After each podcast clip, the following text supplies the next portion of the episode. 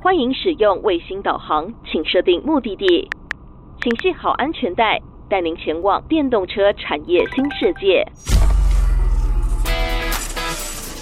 欢迎来到电动车新革命，带您发掘领先电车革命的无限新商机。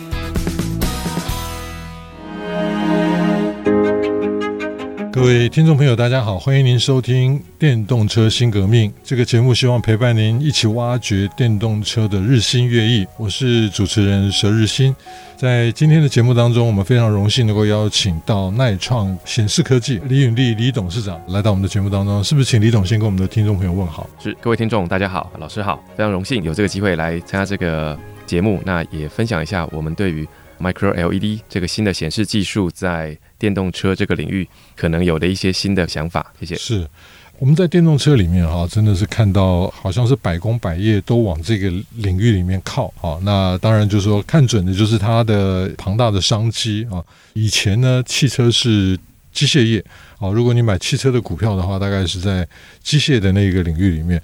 但是呢，我们最近看到的就是，当特斯拉把首位的 iPhone 装上轮子之后呢，我们就突然发觉说，哇，它变成电子业了啊！那这个电子业呢，它的背后当然涉及到非常庞大的一个系统。那我们在这些年来，可能大家最引以为傲的是我们的半导体产业，但是事实上呢，台湾的显示科技呢也非常非常的厉害哈。那我们从传统的 TFT LCD，那当然就是说，当中国大陆崛起之后呢，啊、呃，在这个部分的量产，我们就呈现在一个劣势当中啊。但是呢，随着 LCD 它在不同的场域当中应用，啊、也趋于饱和了之后呢，我们就看到，包含像 Mini LED 或者是 Micro LED 这样的一些新兴的科技呢，大家对于一些新的应用也有很多的想象。所以我想请教李董哈，是什么样的机缘哈，让您从一个大学的教授，是是是，呃，大家都很羡慕哈，那个台大电机系哈，哦，那作为一个教授，哎，突然为什么要去创业？是是是，我在一路上，大概很多人问过我这个问题，呃，先跟各位说一个小故事，我父亲也是成大的教授，退休了啊。那事实上，我当时要离开台大的教职，回到业界的时候，其实我父亲办了一桌的这个参会，找了很多他的过去的同事们来劝我说这件事有多么不的不合理这样子啊。但是，就是我觉得当时的想法大概是这样，就是我自己觉得我们是属于去国外念书，念回来之后就进了学校教书。坦白说，在教学的过程中，总是觉得能够教学生的东西，大概也就是书本上的东西。那就会觉得好像差了一点点。那特别是我们从国外回来跟整个台湾的产业界的往来也比较少哈，不像有些可能在国内念完书，可能他们在过程中就跟产业界有些往来，我们其实很少，所以因缘机会呢，我们就觉得可以试试看啊，就回到业界。那也是在更因缘机会的状况下呢，我们就决定参与一个创业的过程啊。其实这完全不是在计划中的事情，对，是。是，不过呢，我自己是一个跨学界跟产业界，甚至关啊。那我刚出社会的时候，第一个工作在经济部服务啊，是。那就在台大对面啊，在那个中央百事大楼在做专利啊。是。那在这样的一个人生的转折当中啊，那我自己其实也面临很多的啊，重新思考到底要怎么定位自己。那刚刚李董啊，李执行长啊，李教授 是 在这样的一个人生的选择当中呢，选择一条比较不容易走的路，因为毕竟在学校里面还是比较安逸哈。是。那我曾经在爱思之音之前，我曾经做过很长很长的广播节目，曾经有大概有一年的时间，我访问各式各样的新创团队。那问这些新创团队的创业家哈，大部分都比较年轻哈。啊，他们呢都会觉得说这条路是很值得走的，但是问他们说，如果重新选，他们愿不愿意再重来一次？他们说不要，因为太辛苦了哈。那这个过程当中，等于算是加速成长。如果你在本来的轨迹当中走的话，你所需要的力度是一分的话，在创业这条路上可能是三分、四分，甚至到十分啊。所以，我想在这样的一个路程当中啊，除了技术面以外，我们常常面对很大的挑战，是来自于拥有技术的这些科技大腕啊。那对于法务、对于财务、对于商务啊，尤其是商务这一块，那当然要募资不容易啊。那但是呢，最重要的你要讲出一个好故事来，能够让资本市场能够投入啊。所以，您怎么？包装您的技术，就像石老师刚刚讲的，就是其实严格来说，我们就是技术人员，我们就是对于技术有一些觉得呃可以贡献的地方，但是真的创业之后才发现，那个只是可能整个故事的十分之三或十分之二，大概二十个 percent 到三十个 percent 是跟你的技术很相关的。那我觉得从说故事这个角度来看，呃，我觉得这个用的非常好，就是说我觉得整个就是说一个故事，让大家觉得未来的可能性在哪里，我们怎么去实现这件事情。所以我觉得。可能我觉得过去当老师的经验对我有点帮助，就是说，我觉得特别是我自己体会是这样：从我这个年代开始的老师跟我们以前的老师不太一样，就是我们对于学生比较需要去激励他们，我们必须要让学生更有课堂上的参与感，所以花比较多的力气来 inspire 学生。那我觉得这个 training 对我来说还蛮有帮助的，就是说怎么样用比较通俗易懂的方式啊。那我自己觉得很多技术团队在说故事的时候。其实说的太专业了、嗯、哦，以至于说、其实大家不见得那么容易进入你的想象里面。讲听不懂。对对对，对。那我们教学生其实就是要把一些比较困难的事教的相对是大家可以理解啊、哦，所以我觉得这个经验对我来说是很有帮助。那另外就是我觉得遇到了非常多很棒的朋友啊，从投资人到刚刚您提到的法务、商务。刚好我以前很喜欢交朋友，嗯，那很多很多的朋友都在这时候给我很多我觉得很棒的意见，然后给了我很好的过去的经验的，或者说是一些指导。所以我觉得就是偶尔也讲一些我创业的历史的时候，我都会说，其实真的是非常非常好运啦，运气非常非常好，才有这个机会这样子。是，我我想这个好人才会有好运了啊，这是。是呃，因为常常开玩笑哈，说这个创业啊，一开始你找资金有三个 F 嘛哈，是，就是你 family 啊，老爸办了一桌，希望你不要再出来了啊。那然后呢，你的 friends 哈，你的好朋友们啊，最后一个呢叫做富啊，笨蛋才会投你啊。是是，是。那所以呢，很显然，您能够顺利募资，能够走到现在八年的时间哈，这里面相信千辛万苦啊，这个创业真的不是一件很浪漫的事。那不过呢，能够有这么好的成绩，我。相信这一定是那些笨蛋，他终于发觉说：“嗯，我投的真的是一个智慧的选择哈。”是，那所以您怎么样的把这个实验室的技术转化变成？因为我自己一直都在做 technology commercialization，是那这个在做这个转化的过程当中，其实是一个非常不容易的啊，因为真的是跟多方的 stakeholder 是要对话哈。那您怎么样？除了说好故事之外哈，那在这个过程当中，随着整个市场的变化，是那怎么样的把把您的技术能够放量。是第一个，先回过头来谈您刚一开始讲的这个投资人哦，不，那我觉得这个三个 F 啊，其实跟我们后来投资人，我觉得至少有一点很相似的点，或者说我遇到的投资人，我自己觉得超棒的原因，是因为我觉得这个是一个很大的信任感。是，那我过去其实没有这么强烈的感受啊，就是说很多投资人会说啊，我们是投人哦，不是投 project。一开始我觉得，嗯，这个比较像是恭维的话啊，就是说啊，绝对不恭维。对，但是后来当钱进了账户之后，我就突然间发现，哇，责任来了。这个是，而且他是把他口袋的钱放进你的口袋，我就还第一时间跟我的 partner 说，哎，这个钱，你看，如果我们真的明天就去买两台法拉利，也没人管得住我们了，对不对？所以我觉得这么高的信任哦，是我觉得很第一个很感动，第二个也觉得很有责任的事情。所以您刚刚讲到钱进来了，其实责任也就来了啊、哦。那坦白说，其实很多的曲折，我不会解读为是很痛苦的过程。我觉得是一个很独特的学习过程，有有苦有乐。那把专业技术作为商品，其实我从来没想过啊。就是说，我自己觉得，哎，这个故事我们看到这么多成功戏骨成功故事，大家成功就是我做了一件事，大家觉得太棒了，然后从此就一帆风顺了。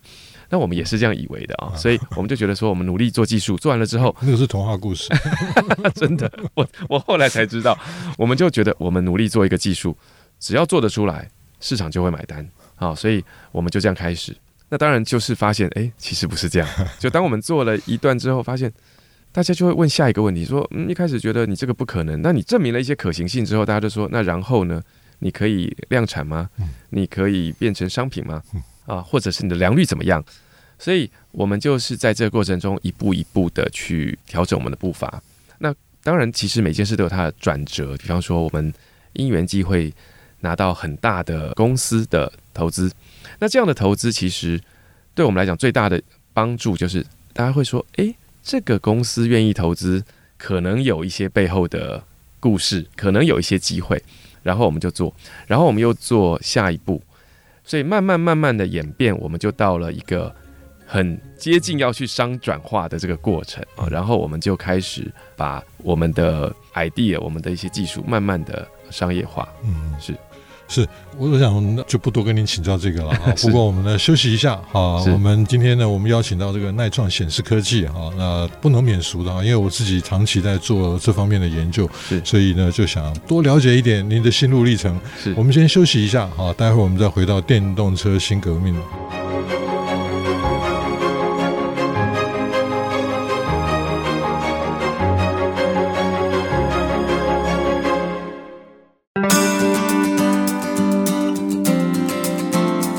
各位听众朋友，欢迎您回到电动车新革命，我是主持人佘日新。在今天的节目当中，我们非常荣幸能够邀请到耐创显示科技的李允立李董事长来到我们的节目当中。各位听众，大家好。刚刚呢，在休息之前呢，跟董事长请教为什么从学界转到业界来哈？那其实我我蛮羡慕的哈，因为我没你这个 guts，所以继续留在学校里面啊。那当然最重要的就是您有一身的绝技啊。那可不可以跟我们介绍一下 Micro LED？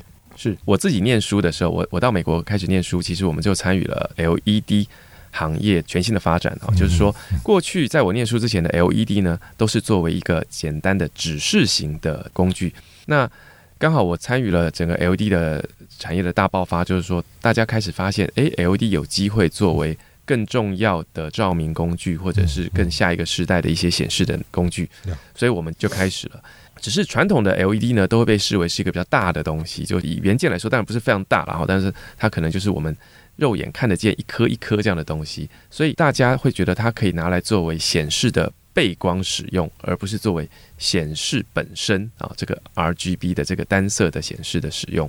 所以有一段时间呢，LED 其实坦白说很风光哈，就是说在照明过程中其实是还不错的一个产业。是，那当然也是很可惜的，就是说。在大陆这个竞争之下，其实下来的速度也非常非常的快。其实坦白说，我们当年做这个行业，觉得哇，可能有二三十年的荣景啊。就毕竟一个产业应该是有这个机会，但是很可惜，就是它在相对短的时间内就比较下来了啊。这个市场很残酷，对，是是非常非常残酷。那另外一个我们看到的是 LCD 这个产业啊，Liquid Crystal Display。那我自己也经历过，我想。老师应该也跟我差不多年纪，所以看起来没有，就是说你比我年轻多了。没 但是我们小时候家里就是一个显示器，就是一个叫做 CRT 的电视，然后一直射线管。对对对，然后我们就觉得说这个电视已经很棒了，没有想到后来当这个 LCD Liquid Crystal Display 液晶显示器出来之后，哇，对我们所有的人类造成了这么大的转变哦。但是这个技术也一样，随着时间的演进，特别是大陆的竞争进来啊，那也就慢慢慢慢进入另外一个。红海市场对，就是它的产业走到相对是比较成熟、比较尽头这样的感觉啊，就当然还没有到尽头，但是它已经比较难再有更多的突破，比较是以价格来做竞争。是，所以我们在那个时候呢，严格来说，觉得哇，这两个产业我们其实都觉得很可惜。那我自己是以前是光电所的老师，我们觉得哇，光电这个产业怎么变成这样，学生都不愿意来哦，所以就觉得有一点点这种，也许是这个使命感，我们试试看能不能突破。那刚好也是真的因缘际会哦，有很多的投资人也谈了很多的可能性，所以我们在产业一些朋友的支持下，我们就就做了这个事情。怎么做呢？就是把 LED 做得非常非常非常的小，然后呢就把它粘在传统的显示器的背板上，然后我们用这个方法点亮一个一个的红蓝绿的点，让它可以变成一个整个的显示荧幕。啊，所以这个就跟我们一个新的显示技术叫做 OLED（Organic LED） 的这个显示技术非常非常相似，只是 Organic LED 呢是用有机物的做法来做，而我们是用标准的半导体式的 LED 来做这件事。那这对于整个显示产业来讲是一一个强心针，特别对台湾的显示产业，因为台湾过去也是因为整个产业比较衰落一点，所以没有机会参与新的 OLED 的显示技术的投入。所以这个在台湾这个产业是是空白。那我们被赋予一个任务叫做弯道超车的任务，就是说，好。吧，那我们就跳代，哈，有人说跳代，就是我跳过这一代的 OLED，直接进入下一个世代的显示技术，啊，所以我们就啊把这个很小的 LED 组合过去的 LCD 的这个背板组合起来，变成一个新的显示器，就叫做 Micro LED 的显示器，是这样子。是呃，刚刚提到 OLED 啊，基本上都被呃三星给把持住了啊。那所以这个的确哈，如果要往更强的这个竞争强度上去走的话，一定要有新的科技。那这些时候呢，呃，可能包含像 Mini 啊，现在比较普及的是 Mini。那因为 Micro 到目前为止还是相对成本比较高，是那价格比较高的状况之下呢，可能在它普及的这个应用上面，恐怕还是需要一点时间哈。不过假以时日，我们相信这个 Micro LED 还是会成为主流，大家都非常。兴奋哈，是。那前一阵子 Touch 台湾的那个展示的时候，您曾经秀了一个肌肉嘛，哈，这个一百八十三寸的显示幕哈，是。那您的目的是什么？因为我们车子不可能弄一百八十三寸啊，是是是是，呃，其实是这样，就是因为呃，很多人会说，就像其实刚刚老师有特别提到，就是说啊，Micro LED 可能是一个很贵的技术，那大部分的技术在初始期间都会进入一个困难点，就是说它一定比既有的显示技术来的。更价格高昂一些，然后呢，也是大家觉得，诶，怎么使用啊？然后怎么亲近这样？所以，Micro LED 同样有这样的问题。所以面对这样的问题，我们的看法是我们必须要做各种不同的可能性给大家看，展现说，诶，这个技术不但是要在价格上跟传统技术竞争，我们其实要做的是过去的显示技术不容易做到的事情。啊，比方说一个 OLED 要做 OLED 要做一个一百八十三寸的显示器，目前来看是。完全不可能啊！就是说，不管你花多少钱，大概都不太可能。那传统的 LCD 呢？如果你要做一个一百八十三寸的显示器，其实你会看到很明显的拼接缝啊，就像我们现在看很多的电视墙，它就是很多的 LCD 拼，可是你中间就是有这个组合的这个空隙。所以第一个一百八十三寸，我们 demonstrate 一个可能性，就是它可以是跟过去的显示技术不一样，它有更多的可能性。那我们同时也展示了其他像透明显示器也是一样是。OLED 做不到，LCD 做不到。对对，我们就是没有我们的 muscle 想要秀的不是 head to head 的竞争，而是做一个新的可能性给过去显示产业里面做不到的事，我们来来展现一下。是。是一炮而红哈，那耐创这个名字从此就在这个 业界立稳了一定的这个竞争的一个空间，在就留给你们了哈。那所以这些技术啊，我想请教啊，就是因为您从学界来，所以势必我们常常看到，呃，我们在这个开发技术的初期，往往都是引进国外的技术。那到后来呢，台湾现在。啊、呃，因为高阶像您这样子的创业家哈，就不是他不是呃台湾传统的这种创业家，他都带着哇一身的武艺哈，那可能在国外的大厂里面都待过的经验，那回到台湾。这个对产业实际应用的时候呢，你本身就具备对于科技的判断能力啊。是那呃，甚至啊，你们自己有开发的能力啊。是那，请问耐创哈，在呃，因为是新创，所以它势必必须要整合非常多元的这个技术来源，不可能完全由你们内部来开发。是是是，我们一度以为我们什么都可以做哈，就是说，因为。就像我刚刚讲的，其实我们就是学校，是或者说是念书念的不错，以为自己很厉害的那一种。那当我们开始做的时候，我们想啊，你看这个我们可以做，我们做做做做做，觉得很棒。但是后来没有想到，任何一个产业哈，它并不是技术，它其实是上中下游，甚至很上游到很下游的一个组合而成的一个产业链哦。那所以。其实我们当我们那个时候做了我们以为是显示器的一个东西出来，我们把 LED 都排列好了给大家看的时候，大家都说这是什么东西哈？然后，然后我问了一些产业的前辈，包含了我们甚至到美国，他说：“哇，Charles，you have long way to go。”我说：“这个 long way 是多？”，他说：“十年、二十年吧。”我想，我说：“啊，怎么可能？”啊，所以我自己觉得我们在那个时候其实一度很 frustrate，就是说我们觉得原来。不是我们想的这样子，嗯，实验室跟市场是很遥远，很遥远，很 遥远。但是我也常常说，我们很 lucky 的一点是，诶，我们在台湾做了这件事情。我认为，如果我在美国做，可能会更久。但是因为显示器的主流的发展，其实在亚洲，那台湾更是一个重镇，所以呢，我们就遇到了很多还不错的人。他们说，诶，你这个东西应该怎么样去 approach 上下游的关系？比方说，怎么去做到一个。IC 啦，怎么去跟 IC 厂谈？怎么样去跟上游的面板厂谈？怎么样让大家觉得可以一起来 join？好，那更重要的是，其实大家都都是在台湾，所以很近，很近，很容易。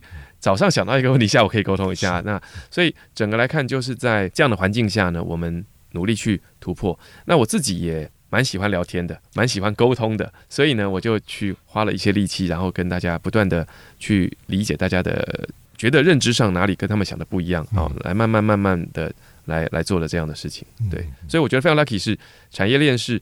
在台湾本来就存在的产业链，所以我们才能够做到这个程度。